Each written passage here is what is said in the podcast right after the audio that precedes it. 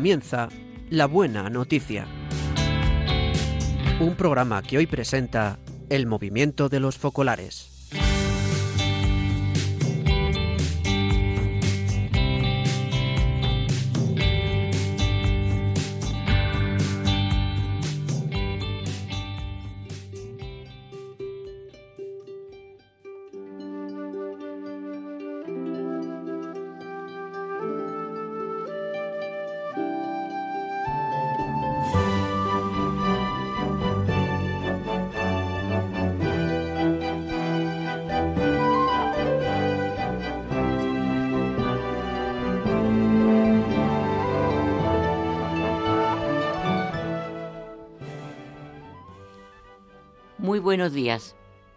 Una vez más estamos con ustedes para meditar juntos la lectura de mañana, segundo domingo de Adviento, de este nuevo año litúrgico que empezó el pasado domingo. En las lecturas de mañana escucharemos tres voces, la del profeta Isaías, la de Juan el Bautista y la de Pedro. Todas ellas nos invitan a tener confianza, esperanza en el Señor que viene a salvarnos. Y además, además nos dicen cómo preparar el camino para esa llegada. Hoy participaremos junto a ustedes en este programa. Santos García, buenos días, Santos. Hola, buenos días, María José. Muy buenos días a todos los oyentes de Radio María. Pues como acabas de decir, estamos en periodo de Adviento. Y el profeta Isaías y Juan el Bautista nos anunciarán hoy que es necesario preparar el camino al Señor. Cristo viene únicamente por los caminos preparados por aquellos que esperan. Mari Carmen Galván, buenos días, Mari Carmen. Muy buenos días, Santos, María José y todos los oyentes. Buenas. Pedro responde a la impaciencia de los primeros cristianos diciendo que la promesa se cumplirá.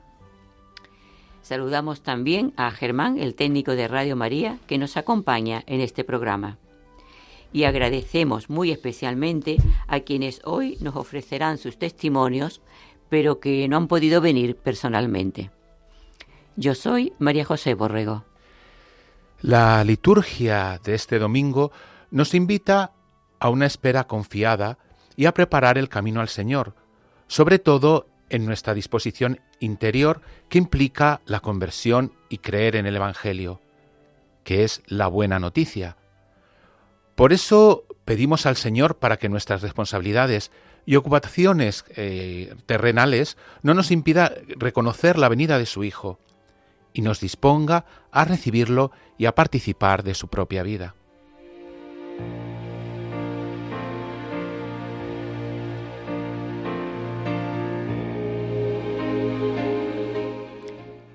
La palabra de vida que queremos vivir en este mes está tomada del libro del profeta Isaías. Es un texto extenso y rico, muy apreciado por la tradición cristiana, ya que contiene páginas muy queridas como el anuncio del Emmanuel, el Dios con nosotros, o también la figura del siervo doliente, que hace de fondo a los relatos de la pasión y la muerte de Jesús. Confiad en el Señor por siempre jamás, porque en el Señor tenéis una roca eterna.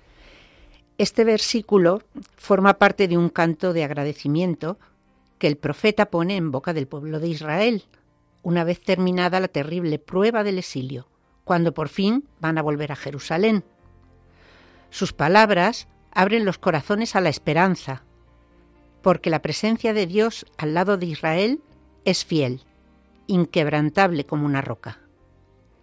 Él mismo sostendrá cualquier esfuerzo del pueblo en la reconstrucción civil, política y religiosa. Y él derrocará la ciudad que se cree excelsa, porque no está construida según el proyecto de amor de Dios, mientras la que está construida sobre la roca de la cercanía de Él gozará de paz y de prosperidad. Sí, qué actual es esta necesidad de estabilidad y de paz en el mundo de hoy. También nosotros, personalmente y colectivamente, estamos pasando por momentos oscuros de la historia que amenazan con aplastarnos bajo el peso de la incertidumbre y del miedo al futuro. Confiad en el Señor por siempre jamás, porque en el Señor tenéis una roca eterna.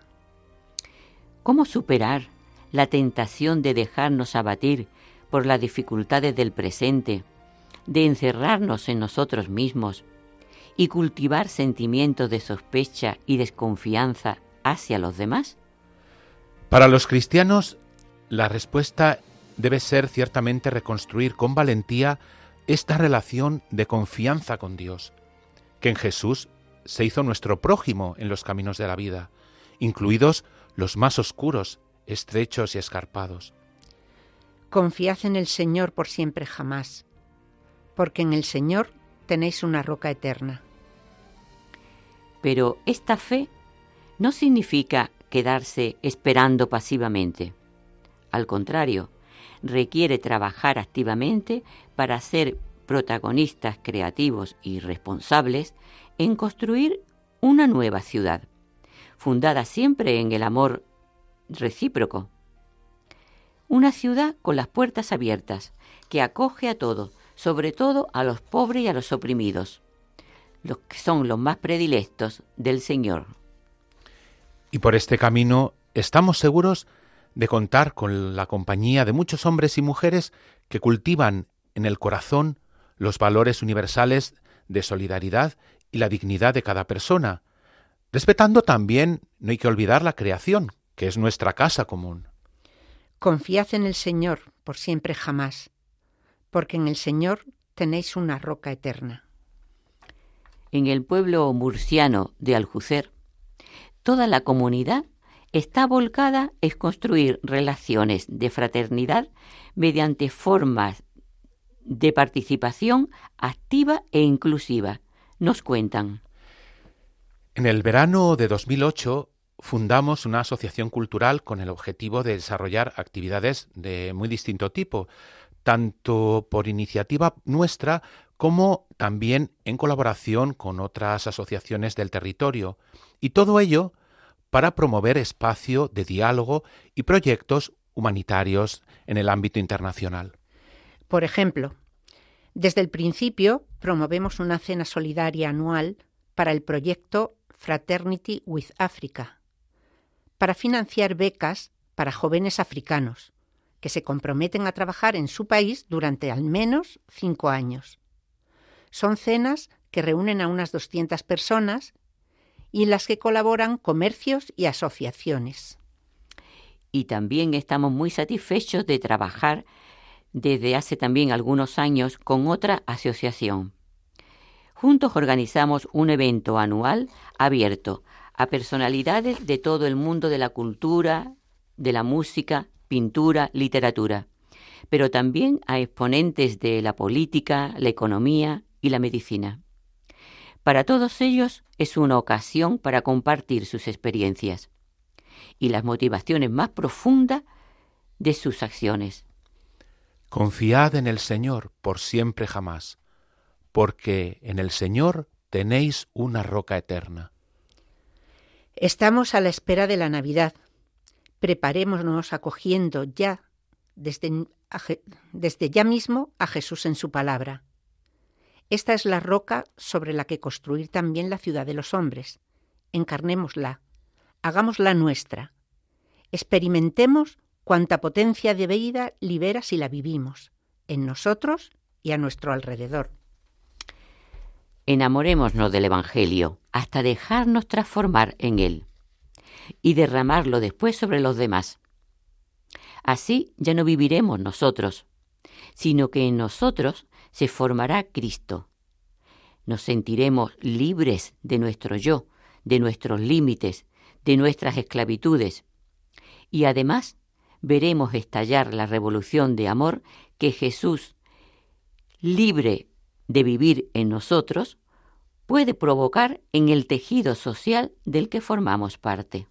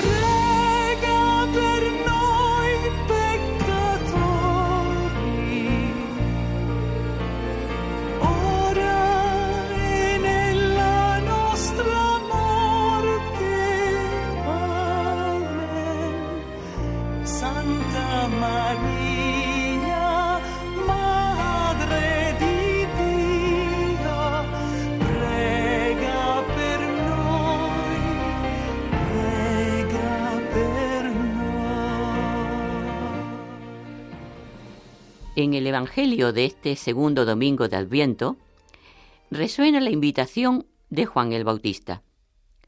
Convertíos, porque el reino de los cielos está cerca. Estas palabras de Jesús, con estas palabras Jesús dará inicio a su misión en Galilea.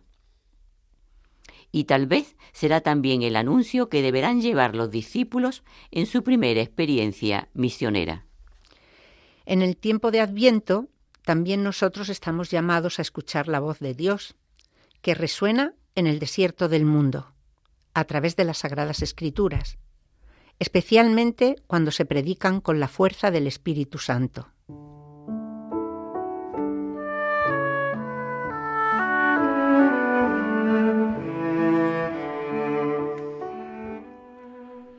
La primera lectura es del libro de Isaías. En aquel día brotará un renuevo del tronco de Jesé, y de su raíz florecerá un vástago.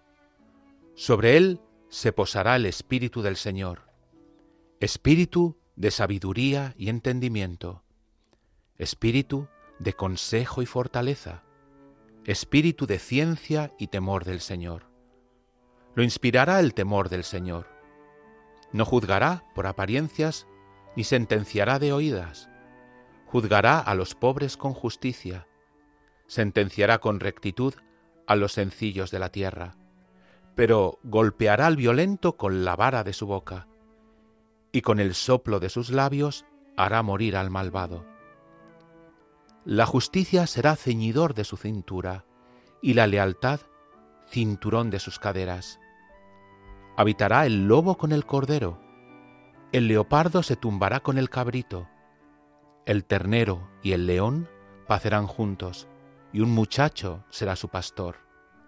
La vaca pastará con el oso, sus crías se tumbarán juntas, el león como el buey comerá paja, el niño del pecho retoza junto al escondrijo de la serpiente, y el recién destetado extiende la mano hacia la madriguera del áspid. Nadie causará daño ni estrago por todo mi monte santo, porque está lleno el país del conocimiento del Señor, como las aguas colman el mar. Aquel día la raíz de Jesé será elevada como enseña de los pueblos. Se volverán hacia ella las naciones y será gloriosa su morada.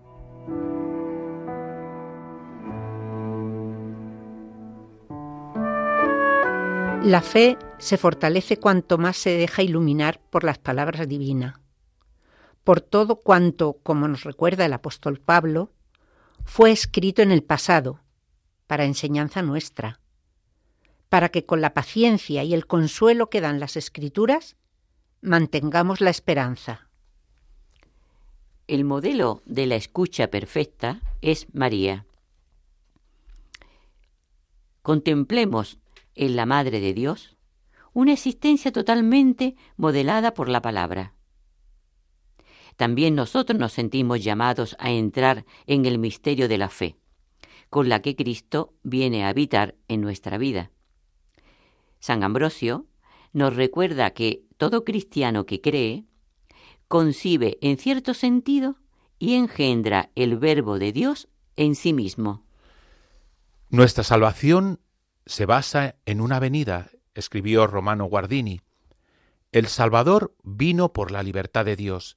Así, la decisión de la fe consiste en acoger a aquel que se acerca. El Redentor, añade, viene a cada hombre, en sus alegrías y penas, en sus conocimientos claros, en sus dudas y tentaciones, en todo lo, lo que constituye su naturaleza y su vida. Pidamos a la Virgen María, en cuyo seno habitó el Altísimo, y que el próximo 8 de diciembre celebraremos la solemnidad de la Inmaculada de Concesión, pidamos que nos sostenga en este camino espiritual para acoger con fe y con amor la venida del Salvador.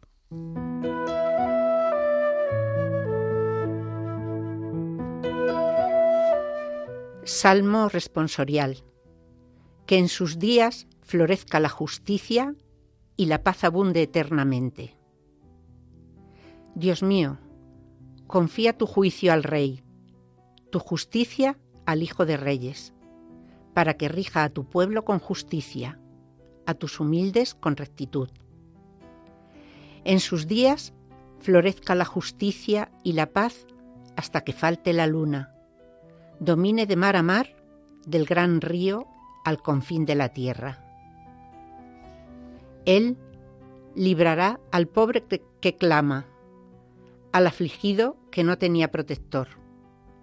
Él se apiadará del pobre y del indigente y salvará la vida de los pobres. Que su nombre sea eterno y su fama dure como el sol. Él sea la bendición de todos los pueblos y lo proclamen dichosos todas las razas de la tierra.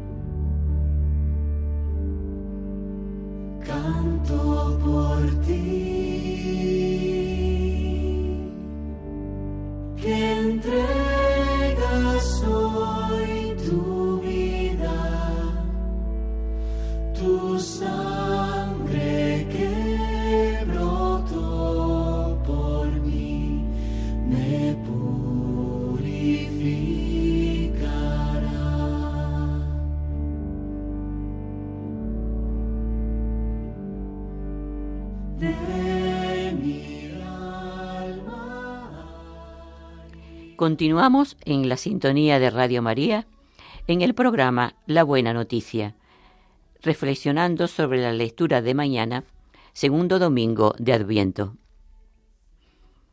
En lo que se escribió en el pasado, encontramos consuelo.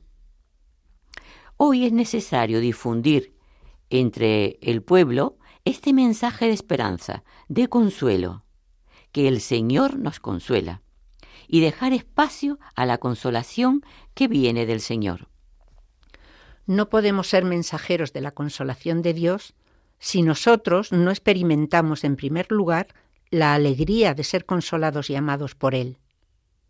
Esto sucede especialmente cuando escuchamos su palabra que debemos vivir continuamente.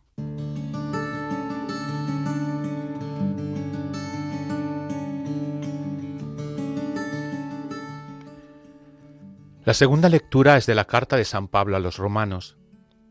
Hermanos, todas las antiguas escrituras se escribieron para enseñanza nuestra, de modo que entre nuestra paciencia y el consuelo que dan las escrituras mantengamos la esperanza. Que Dios, fuente de toda paciencia y consuelo, os conceda estar de acuerdo entre vosotros, según Jesucristo, para que, unánimes a una voz, alabéis al Dios y Padre de nuestro Señor Jesucristo. En una palabra, acogeos mutuamente como Cristo os acogió para gloria de Dios. Quiero decir con esto que Cristo se hizo servidor de los judíos para probar la fidelidad de Dios, cumpliendo las promesas hechas a los patriarcas. Y por otra parte, acoge a los gentiles, para que alaben a Dios por su misericordia. Así dice la Escritura, te alabaré en medio de los gentiles y cantaré a tu nombre.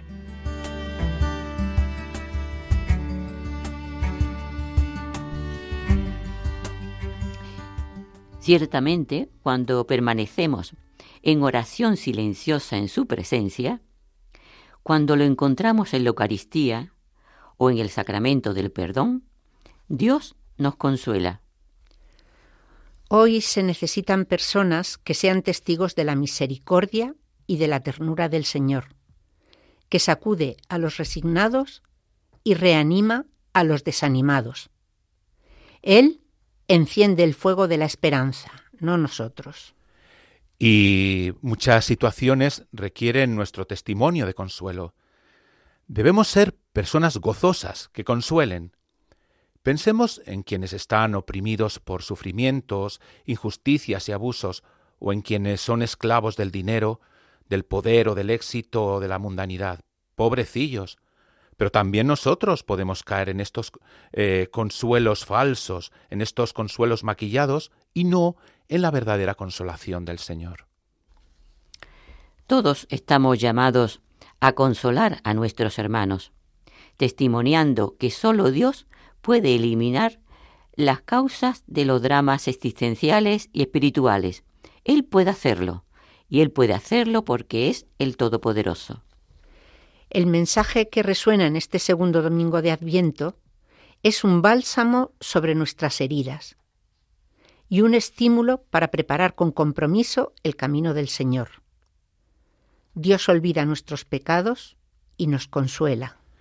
Sí, porque si nosotros nos encomendamos a Él con un corazón humilde y arrepentido, Él derrumbará los muros del mal, llenará los valles de nuestras omisiones, y allanará las montañas de soberbia y vanidad, y abrirá el camino del encuentro con Él. Es curioso, pero muchas veces tenemos miedos a ser consolados por el Señor. Es más, nos sentimos más seguros en la tristeza y en la desolación. ¿Sabéis por qué? Porque en la tristeza nos sentimos como protagonistas. En cambio, en la consolación es el Espíritu Santo el protagonista. Es Él quien nos consuela, es Él quien nos da la valentía de salir de nosotros mismos. Es Él quien nos conduce a la fuente de toda consolación auténtica, es decir, al Padre. Y esto es la conversión. Por favor, dejaos consolar por el Señor, dejaos consolar por el Señor. Y esto es lo que ha hecho un amigo nuestro, se dejó consolar, aconsejar por el Señor.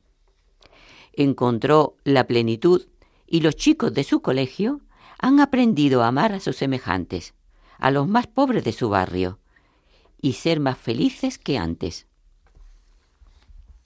Sí, eh, nos cuenta este profesor. Cuando el ayuntamiento cambió los contenedores de basura del lugar y los pusieron justo enfrente de la puerta de mi academia, pensé que no era una buena idea en absoluto. Daban mal aspecto y había mal olor, pero pronto cambié de parecer, porque se convirtieron en los contenedores de la solidaridad. Sí, los más desfavorecidos, los pobres, y sobre todo los emigrantes, buscaban entre los desperdicios algo que pudieran aprovechar.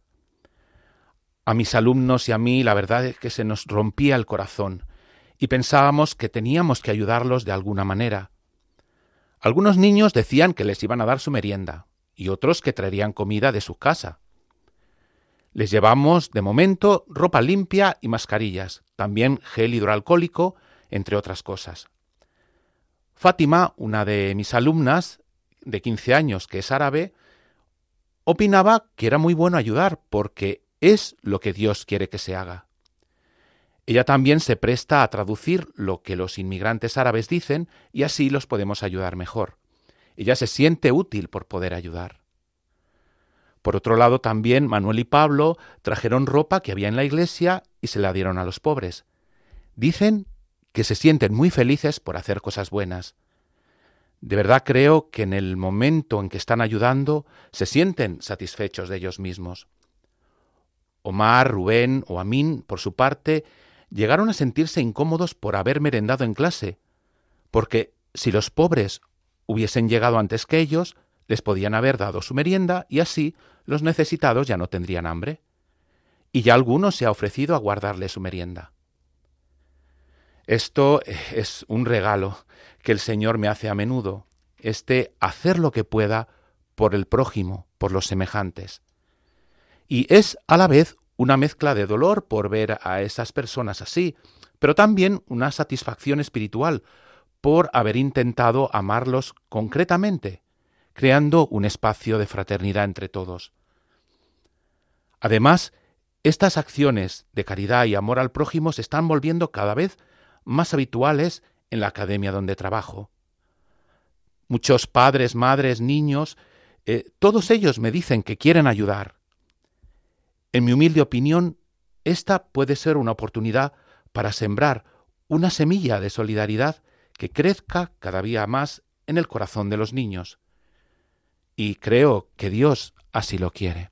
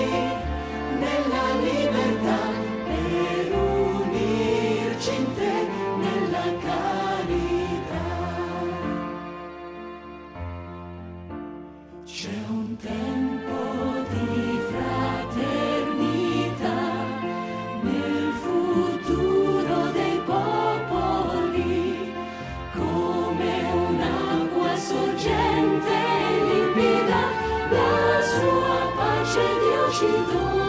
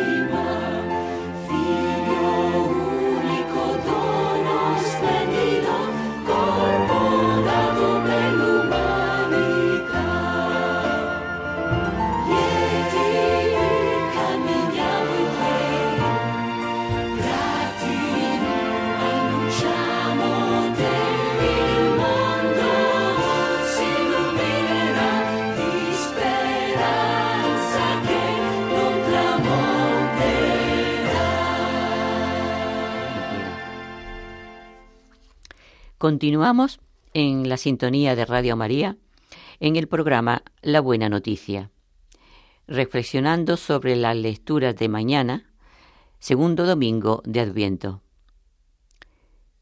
El evangelista Mateo presenta a Juan como el que prepara el camino al Señor que viene, y a los discípulos como los continuadores de la predicación de Jesús. Se trata del mismo anuncio alegre. Viene el reino de Dios. Es más, está cerca, está ya en medio de nosotros. Esta es una palabra muy importante en el reino de el reino que el reino de Dios está ya entre nosotros. Esto no lo dice Jesús. Este es el mensaje central de toda la misión cristiana.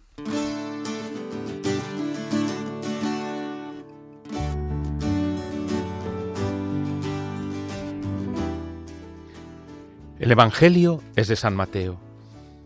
En aquel tiempo, Juan Bautista se presentó en el desierto de Judea predicando, Convertíos, porque está cerca el reino de los cielos.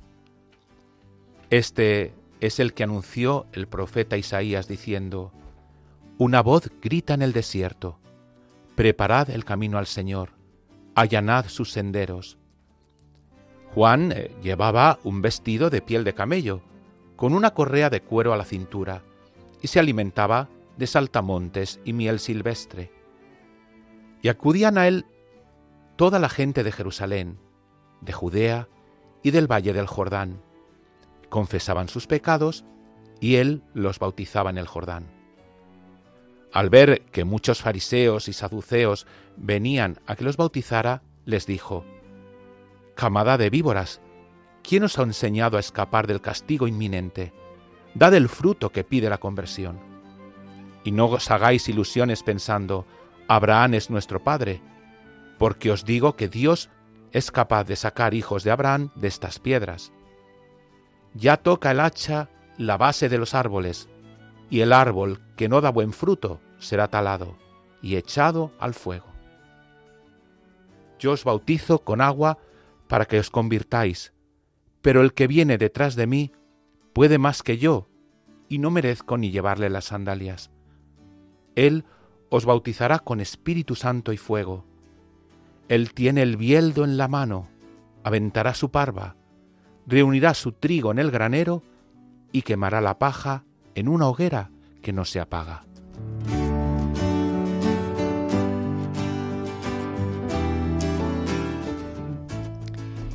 Cuando un misionero va por el mundo a predicar el Evangelio, cuando un cristiano va a anunciar a Jesús, no va a hacer proselitismo, como si fuera un hincha que busca más seguidores para su equipo. No, absolutamente no. Va simplemente a anunciar, el reino de Dios está en medio de vosotros.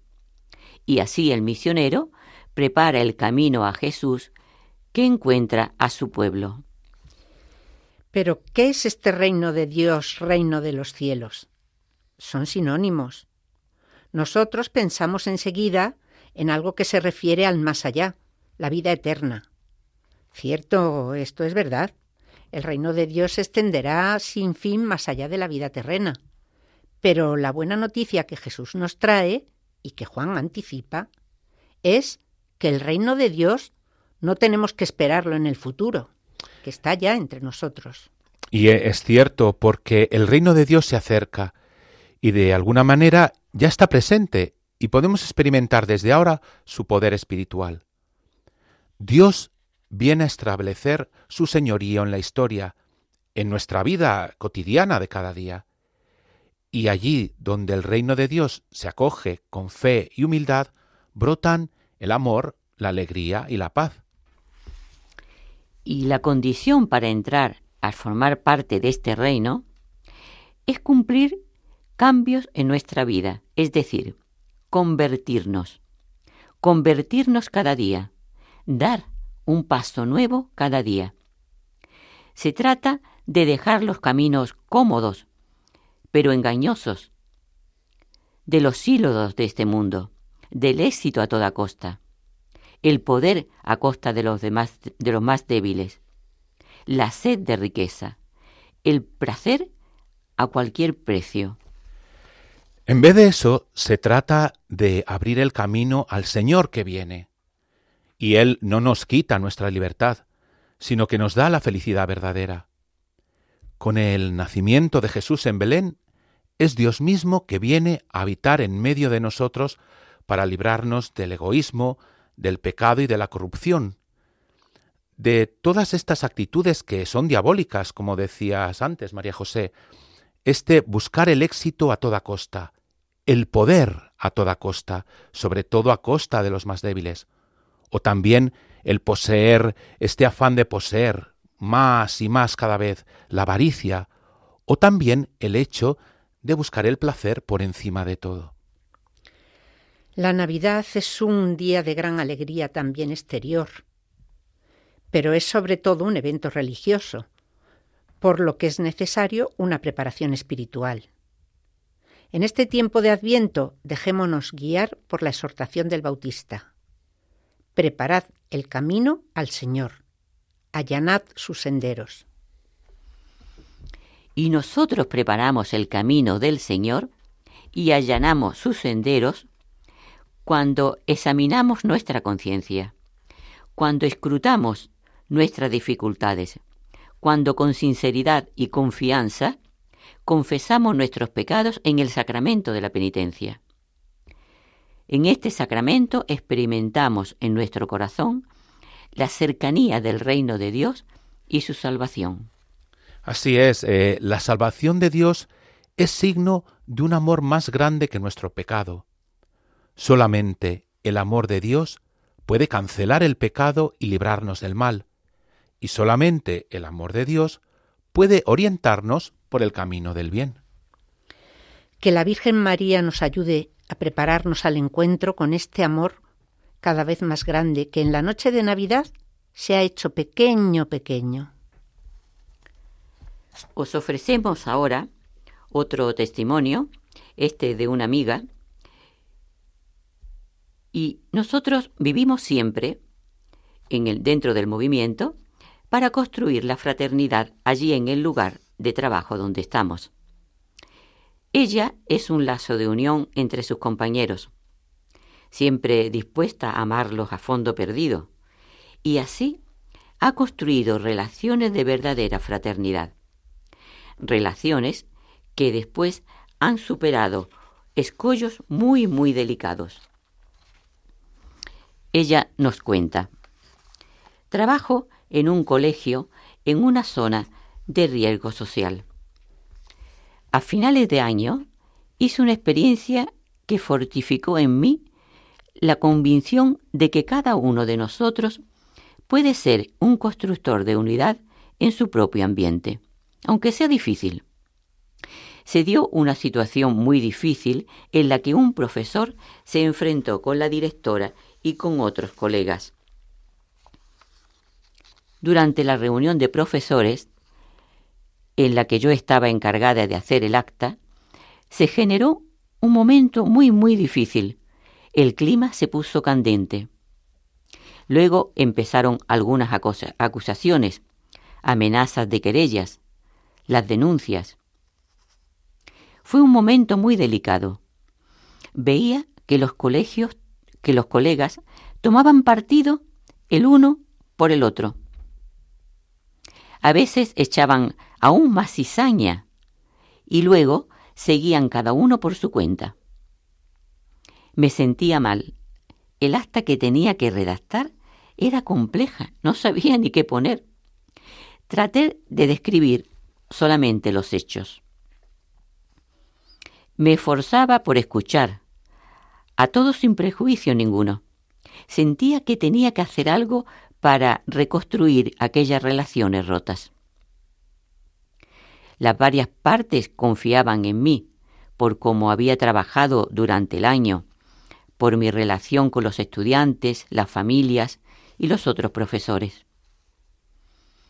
Estaba en esto esperando una ocasión para poder intervenir cuando la directora me llamó y me pidió que hiciera algo para volver a apaciguar los ánimos de todos. Pero yo no sabía qué hacer. En ese momento me puse delante de Jesús Eucaristía y le pedí con gran fe que me permitiera ser un canal suyo, porque sabía que yo no sería capaz de ayudar en una situación tan difícil únicamente con mis fuerzas. Después de mucho temor, llamé al profesor involucrado que estaba corriendo el riesgo de ser despedido del colegio. Un idealista con un fuerte sentido de justicia y, a mi modo de ver, muy honesto. No creyente, pero en búsqueda, con el cual durante todo el año había construido una relación profunda, cimentada en principios comunes. Él enseguida, cuando me vio, se abrió a mí. Apenas castó mi interés hacia su situación. Hablamos de su vida, de sus motivaciones, el por qué reaccionó así. Y se declaró al final de aquella charla, que duró, que fue a largo, se declaró dispuesto a dar marcha atrás, a pedir perdón, a hacer, a recuperar alguna de sus actitudes. No seguramente por los principios de los que él defendía. Luego fui donde estaba la directora. También ahí traté de escuchar a fondo perdido, de compartir. Al final se encontraron y aclararon entre ellos varios puntos en conflicto, disolviendo algunos malentendidos generados también por otros que habían metido esa cizaña que decíamos. Después de varios encuentros, la situación se superó. Para todos fue un alivio y un poder recomenzar y mirar hacia adelante. Mi compañero me dijo, Te agradezco, sobre todo porque me liberé del rencor y logré perdonar. Logré ir más allá de mis prejuicios humanos que me invadían. En cambio, yo sabía que tenía que agradecer a Dios por su amor y por su misericordia, porque yo fui solo un instrumento en sus manos.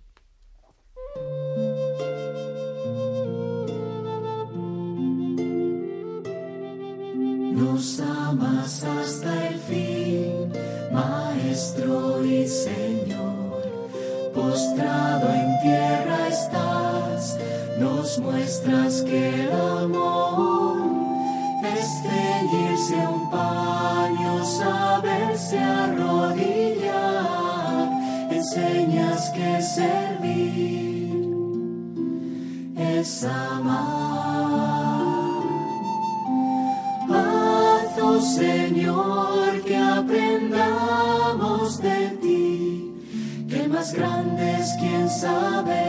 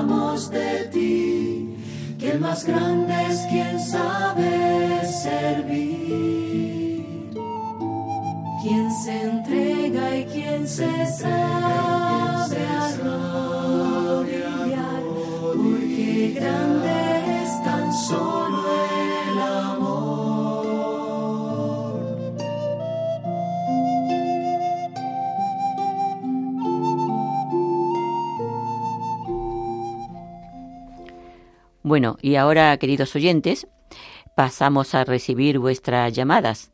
Podéis hacernos un comentario de lo que habéis oído, si alguna cosa os ha gustado o si queréis saber algo más de algo. Bueno, esperamos vuestras llamadas. Podéis llamar a este número 91 005 94 19. Repetimos el número 91 005 94 19.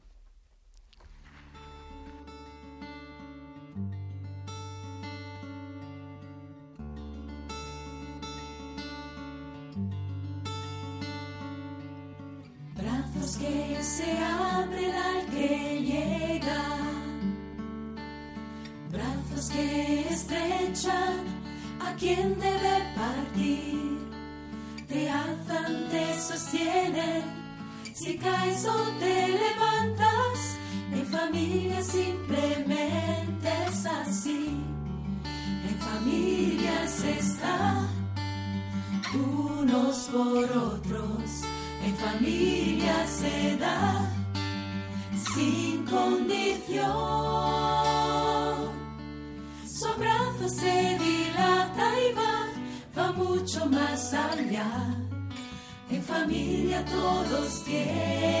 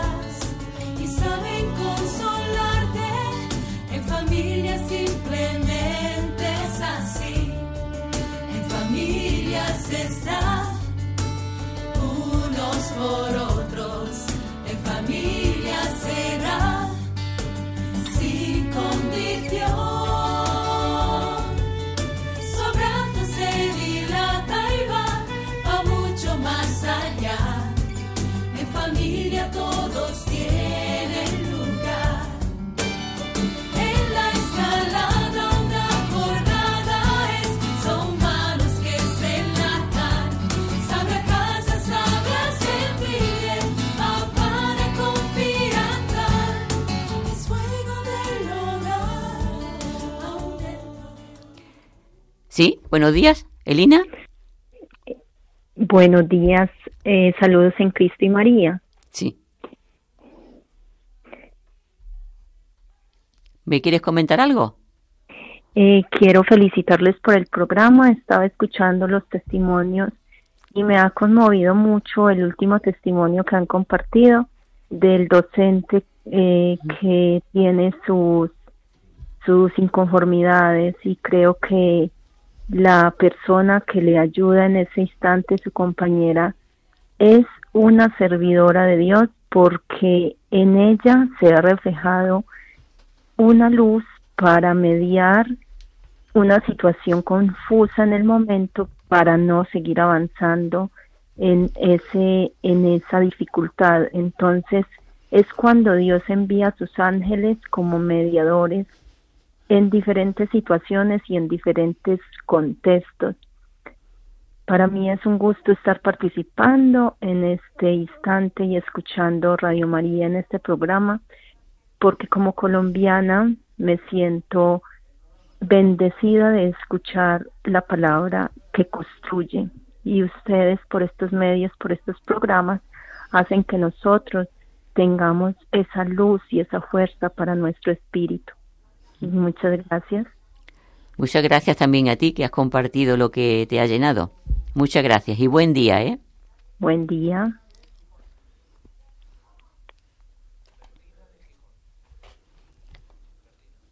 Buenos días.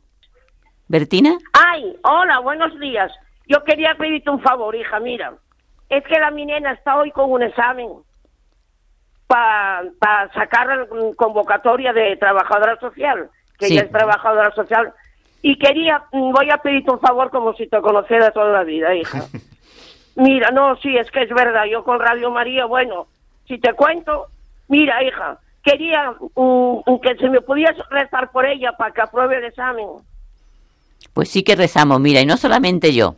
Todos los que estamos, los tres que estamos haciendo el programa, y Germán, que está allí, el técnico también, que en este momento me está mirando y sonriendo. Ya, vaya que es, y es muy buenín, sí. Los cuatro, los cuatro pedimos por ti, se lo diremos Es también que a otras la nena personas. es trabajadora social, pero Sí. tienen examen para sacar la plaza. Sí, pues Y la nosotros, nenina es muy buena, la mi nena es muy buena y un- una nena buenísima también, y somos todos muy cristianos, ¿eh? Muy bien, pues nosotros pedimos para que saque, para que tenga el Espíritu Santo para ese examen y lo pueda sacar, ¿eh? Cuente Eso, con La ello. nena se llama Inmaculada. Muy bien, Inmaculada, muy bien. muy bien. Pues- Acuérdate, acordaros de Bertina, ¿eh, vida? sí, sí, Sí, nos de acuerdo. Ala, cariño, Muchas gracias. Rezo por, rezo por vosotros, ¿eh, hija? Muy bien, gracias, gracias, gracias.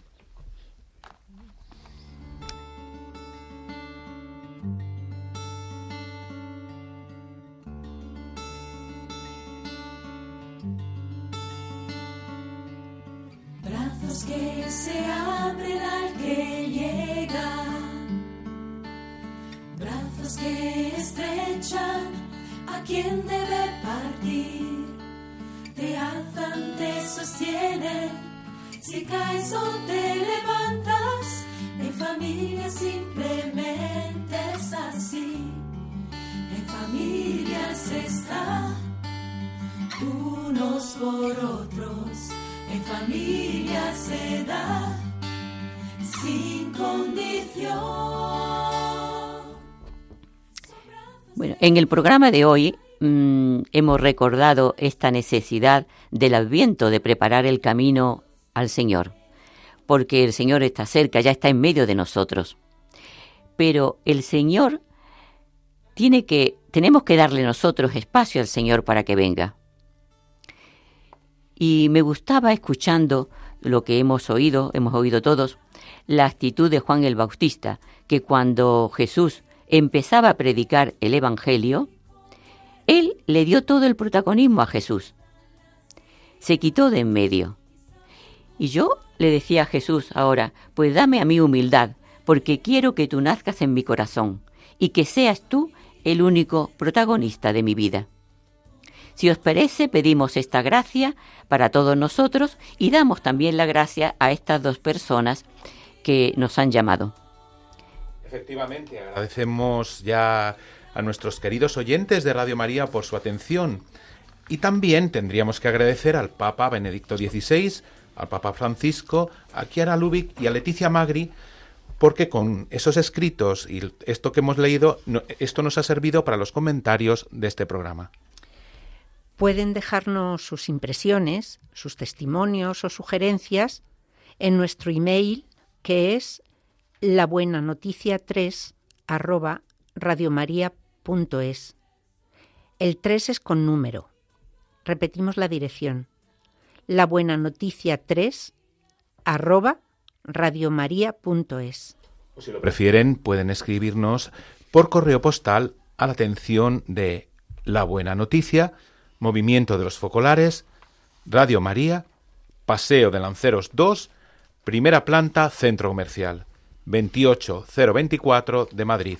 Y siempre, de nuevo, agradeciendo de antemano los ecos del programa que nos podáis enviar. Y por último, recordamos que este programa de la buena noticia es semanal.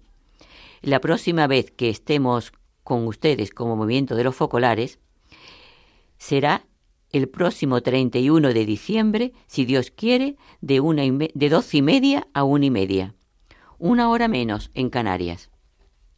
Si desean escuchar los programas anteriores o este último, podéis acceder al podcast de la web de Radio María. Les invitamos a seguir en la sintonía de esta radio de la Virgen. Gracias por vuestra escucha y buen día a todos.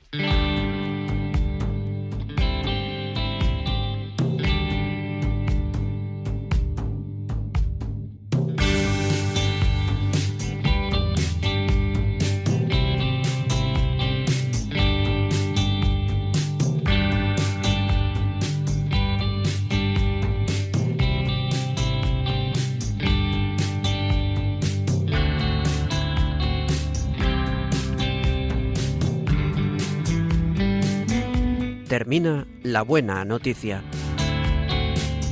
Un programa que hoy ha presentado el movimiento de los focolares.